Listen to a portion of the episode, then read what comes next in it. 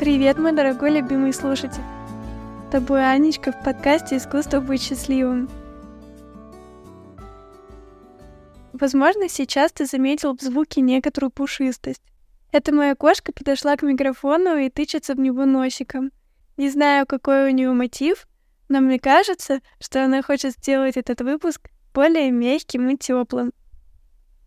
А оно мне, кстати, пригодится — потому что последние недели и особенно некоторое количество последних дней были невероятно сложными для меня. Я сменила работу, при том, что старая мне очень сильно нравилась, а новая очень сильно отличается от того, что раньше делала. К тому же она еще и удаленная. Этот новый опыт сильно меняет жизнь и лично меня заставляет неплохо так нервничать. В результате я даже теряюсь в своих мыслях и не всегда понимаю, что происходит и где я нахожусь. А вот о мыслях и как их удержать мы сегодня и поговорим. Ну что, начинаем?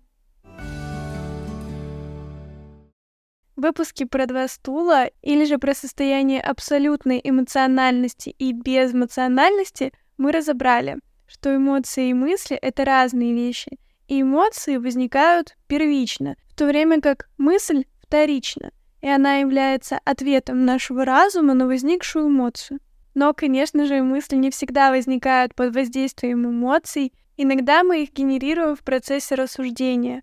Бывает, вот так залип куда-то, и просто мысли текут рекой. Ну или когда уснуть пытаешься, и вечно какие-то идеи в голову приходят.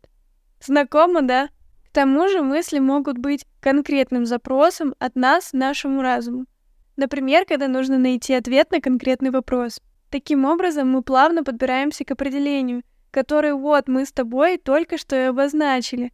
Мысль — это законченная идея нашего сознания или ограниченная в пространстве часть нашего мышления. Однажды у меня в голове возникла гипотеза, а мыслят ли все люди одинаково?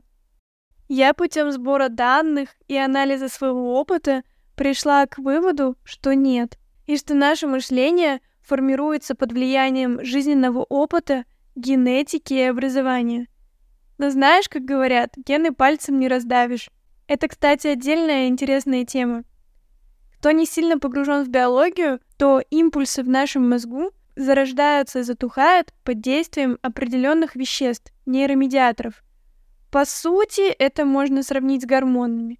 Вот какое-то химическое вещество выбрасывается в мозг, и возникает импульс, идея, мысль, а их количество зависит в том числе от генетических факторов. Вот так можно предположить, что если ты дитя эмоциональных родителей, то тебе по наследству досталась яркость.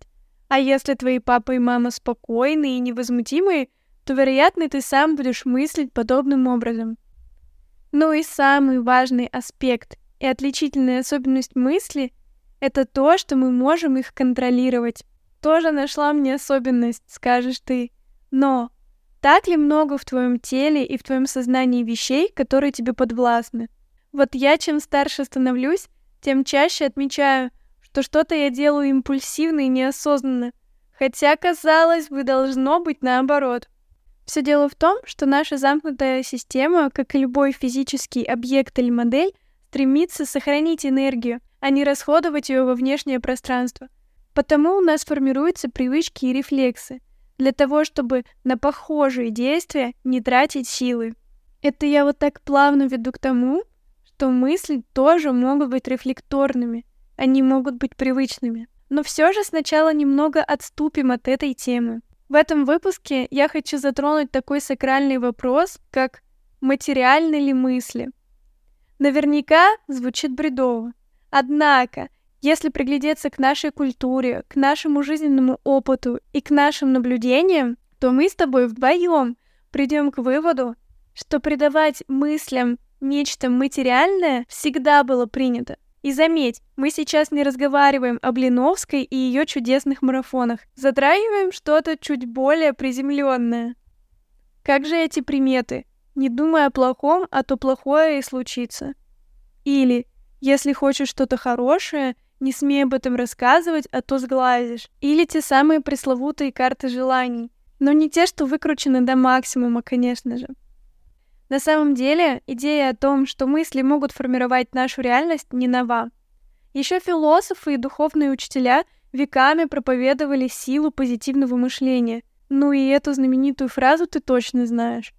«Я мыслю, значит существую», которая буквально гласит, что доказательством твоего существования является процесс твоей мыслительной деятельности. Если провести аналогию с едой, можно сказать, что мы то, что мы думаем. Наши мысли и идеи — это буквально то, что наполняет нашу жизнь и является результатом наших действий.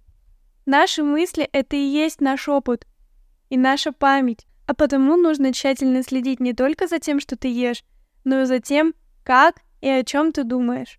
А теперь снова отвлечемся.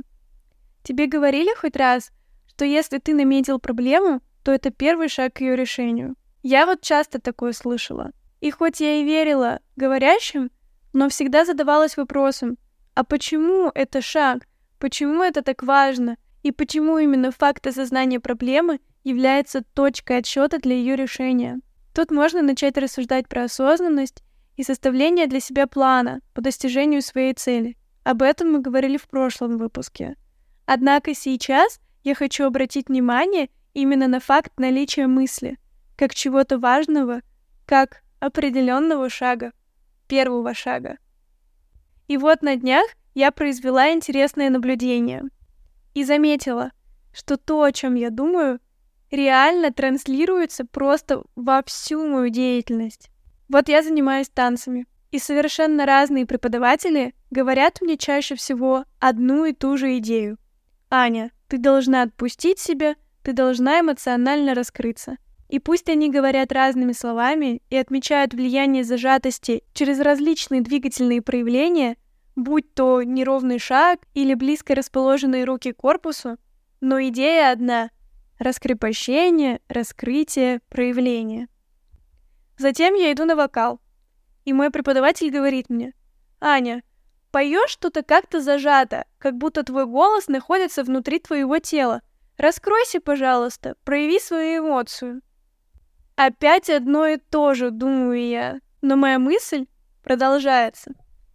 Я иду на вечеринку по бачате, знакомлюсь с разными людьми, в том числе иногородними. И в процессе диалога мы приходим к его идее о том, что танцы раскрепощают и раскрывают, и что через танец можно найти себя. Хорошо. Затем я иду на фотосессию. И знаете, что говорит мне фотограф? Аня, через объектив я вижу тебя настоящую, но ты пытаешься быть кем-то другим. Да черт возьми, вы что, все подключены к какому-то единому каналу связи, и вся эта жизнь просто долбанная симуляция матрицы? Странные совпадения, слишком частые, слишком везде они.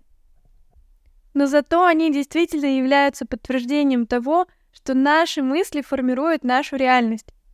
У меня даже есть несколько сравнений на этот счет. Вот если ты ранее водил машину, или ездил верхом, или ездил на сноуборде, здесь подойдет любой вид деятельности, когда ты управляешь движением, но непосредством конкретно своих ног. В общем, во всей этой деятельности прослеживается явная закономерность, что куда ты смотришь, туда ты и едешь. Подобно прожектору, который наведен на конкретный предмет, когда вокруг ничего не видно. А что вижу, о том и пою. Так своими мыслями мы можем управлять движением нашего сознания и направлять его в ту сторону, которая нам нужна, если эти мысли мы можем контролировать. На самом деле это не так уж сложно, и каких-то конкретных методик тебе не нужно. Нужно просто начать свои мысли отслеживать.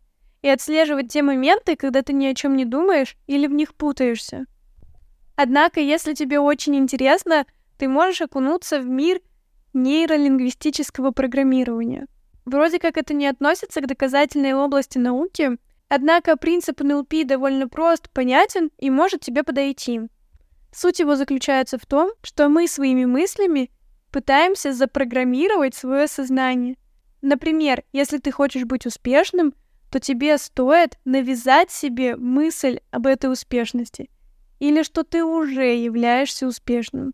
В общем, на этот раз у тебя карт-бланш на выбор всевозможных методик и практик по управлению своим сознанием. Впрочем, Они все кажутся мне немного лишними. Я предлагаю немного другой подход. Давай мы с тобой проведем эксперимент и всю следующую неделю разобьем на более краткие временные промежутки и будем записывать главную мысль этого момента. Я предлагаю поступить так.